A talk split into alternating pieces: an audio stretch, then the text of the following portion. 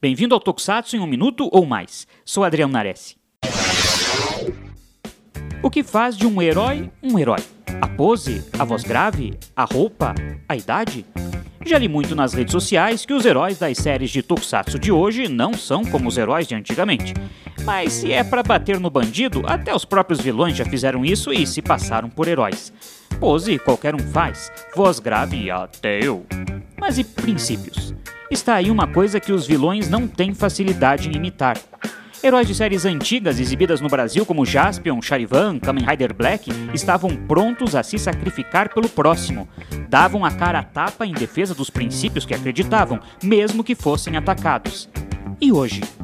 Haruki, Ultraman Z, também é capaz de se sacrificar pelo que é certo.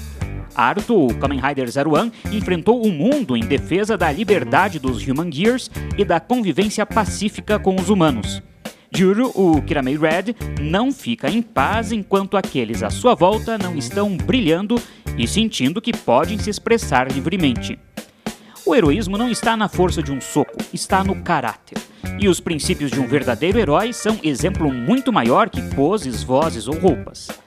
Todos os que citei colocam o bem do próximo acima do próprio bem. Fique ligado aqui no Super Hero e até mais!